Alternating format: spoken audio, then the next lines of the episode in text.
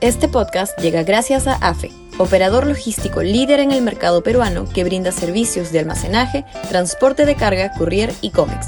Los puedes ubicar en www.afe.pe.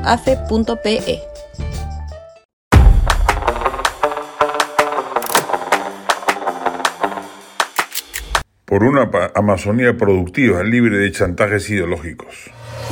Sudaca, Perú. Buen periodismo.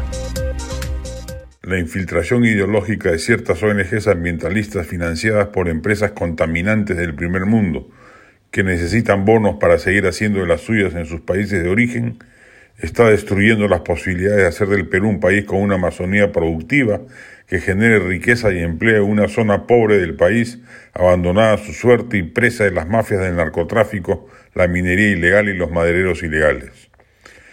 Cerca de 200.000 hectáreas al año son deforestadas en el Perú, el equivalente a 26.000 estadios nacionales, y en paralelo los cultivos ilegales siguen creciendo inconteniblemente, siendo en gran medida los responsables de la deforestación. Hay una solución muy práctica. Como bien señala el ex ministro de Agricultura Juan Manuel Benítez, se trata de darle títulos de propiedad a los agricultores migrantes de la sierra que en algún momento talaron bosques para producir productos de pan llevar, que, los talaron y degradaron los suelos porque la agricultura común destruye los nutrientes del suelo. Al formalizarlos, se los asienta y les permite mirar con otros ojos la posibilidad de ser rentable su propiedad ya formal. Y ahí aparecen cultivos alternativos como el café, el cacao y la muy rentable palma aceitera que se ha vuelto un muro contra la deforestación y el crecimiento del narcotráfico en las zonas donde prospera. Hemos publicado un videoreportaje en Sudaca que lo demuestra contundentemente. La palma es un producto que genera asociaciones de productores, revierte la deforestación, genera cadenas de valor y combate la plaga de la siembra de coca ilegal destinada al narcotráfico.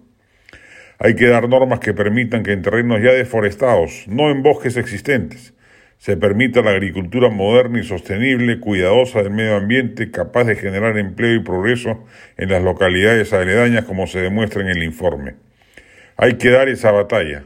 Hay fuerzas ocultas y descubiertas que, sobre pretexto del cuidado ambiental, solo responden a intereses pecuniarios extranjeros y tratan de impedir el desarrollo de una Amazonía productiva capaz, dada la enorme potencialidad de la región, de generar un polo de riqueza masivo, inclusivo y sostenible con precauciones ambientales de primer orden. Este podcast llegó gracias a AFE, operador logístico líder en el mercado peruano que brinda servicios de almacenaje, transporte de carga, courier y cómics.